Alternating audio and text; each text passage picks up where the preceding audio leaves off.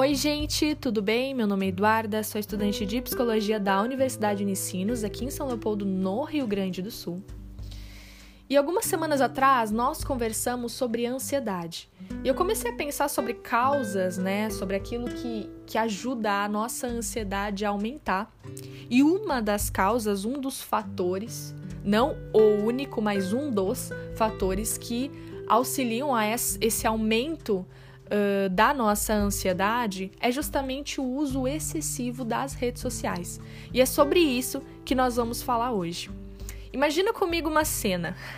Você está lá trabalhando, ou você está estudando, você está focado né, em algo realmente produtivo, e aí o seu celular começa a pitar ou, ou tremer porque você recebeu uma notificação. Você pega o seu celular, porque você se rende a ele, né? Porque eu preciso ver qual que é essa notificação. Então você pega e é uma live de alguém no Instagram. Aquilo até te deixa meio triste, porque não é nada muito que te deixa muito entusiasmado, né?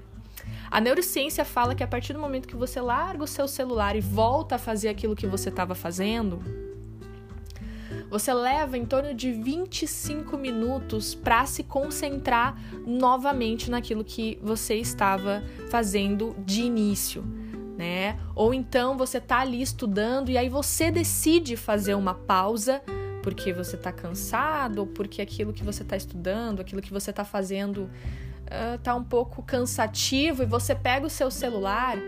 Quando você larga o seu celular e volta a fazer o que você estava fazendo, o seu nível de ansiedade aumenta. Então, cada vez que você para de fazer algo para pegar o celular o nível de ansiedade vai aumentando e você volta a fazer aquilo que você estava fazendo no início mais ansioso.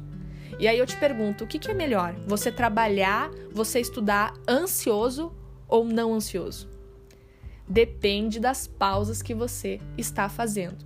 Depende do foco que você está dando para aquilo, porque cada vez que nós pegamos o nosso celular, o nosso foco, a nossa produtividade e a nossa memória são afetados né? Uh, nós temos até um estudo da universidade lá da Pensilvânia.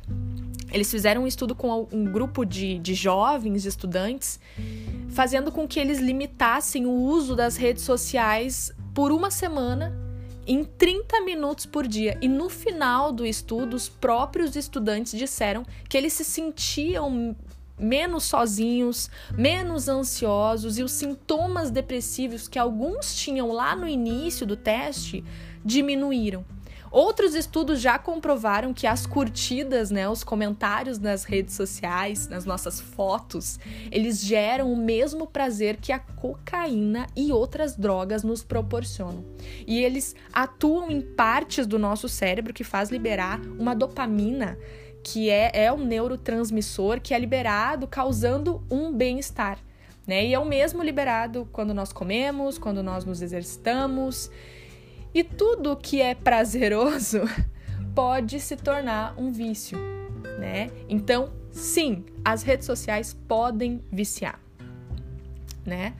Uh, eu não sei se você já se deu conta de quantas vezes você pega o seu celular durante o dia né? Você tá na fila de um banco, você pega o celular, você tá comendo e você tá com o celular na mão, você tá dirigindo e você tá com o celular no colo e você tá conversando com uma pessoa e ela levanta para ir no banheiro, você já pega o seu celular. O uso das redes sociais, além de ter todos esses prejuízos, claro que ela não é totalmente destrutiva, mas se nós usarmos de forma indevida, ela é muito destrutiva para nossa saúde mental.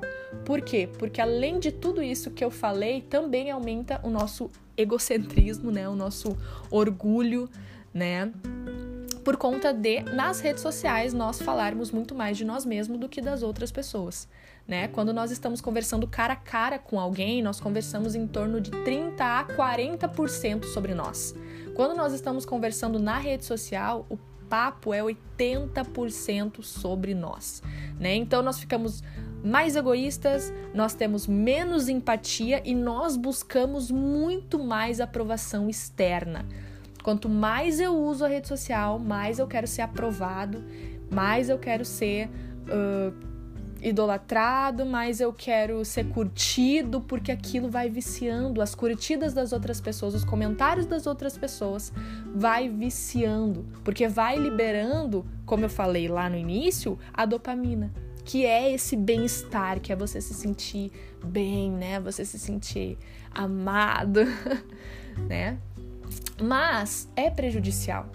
É prejudicial porque você foca muito mais em você do que nas outras pessoas né? É prejudicial porque você não foca no que precisa ser focado no seu trabalho ou em quem está com você ali na, na sua frente para focar com alguém que está no seu WhatsApp ou no seu Instagram. Muitas vezes quem trabalha com o celular traz o trabalho para dentro de casa.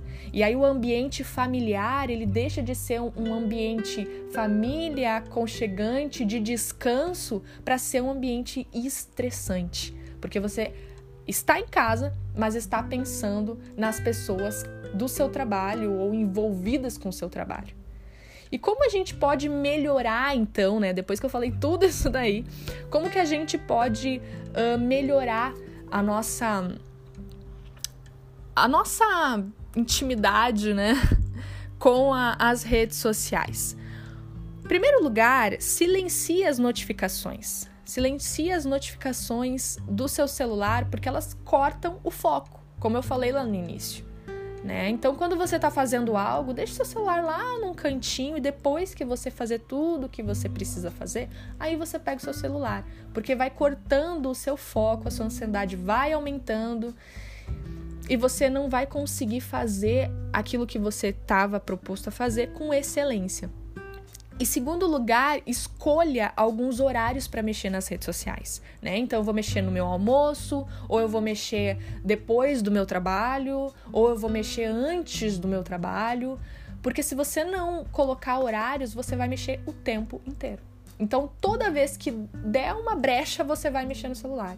Toda vez que, que der um tempinho ou que alguém se levantar na sua frente, você vai mexer no celular. Em terceiro lugar, determine um tempo de uso das redes sociais. Né? Hoje, nos nossos celulares, nós temos como determinar um tempo de uso. Então, coloque uma hora, duas horas, né? Programe o seu celular para ali, para as duas horas, três horas, ele cadear a rede social, né? Cuide com quem que você está seguindo, cuide uh, com as contas materialistas que mostram muito status, luxos e os corpos perfeitos, né? Porque as pessoas que elas são internamente ricas, elas sabem que isso tudo é bobagem. Em quarto lugar, desligue o celular quando você for dormir, né? Então, eu vou dormir, eu vou desligar o meu celular, porque quando eu acordar, eu não vou ter nenhuma notificação ali. Então vai ser mais difícil de eu pegar meu celular e deitado ficar mexendo nele. Quantas vezes nós nos deparamos e pensamos, eu fiquei meia hora, uma hora, uma hora e meia deitado mexendo no celular e o seu dia já começa cheio de informação, né? Então vá dormir e antes de dormir desligue o seu celular.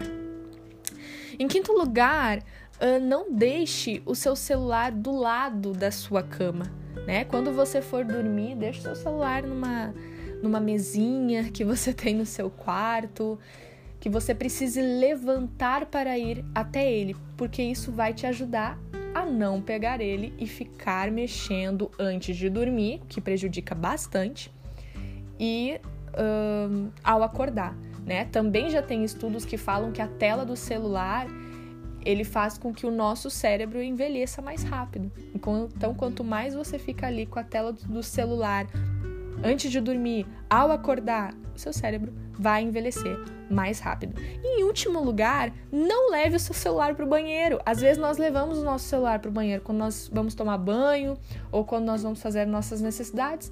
E aí, de repente, nós ficamos uma hora, duas horas ali sentados mexendo no celular, né? Então não leve o seu celular para o banheiro, deixe ele lá na sala. E aí você vai conseguir focar no que você precisa fazer no banheiro. Depois você vai para a sala e mexe e mexe no seu celular. Tá certo?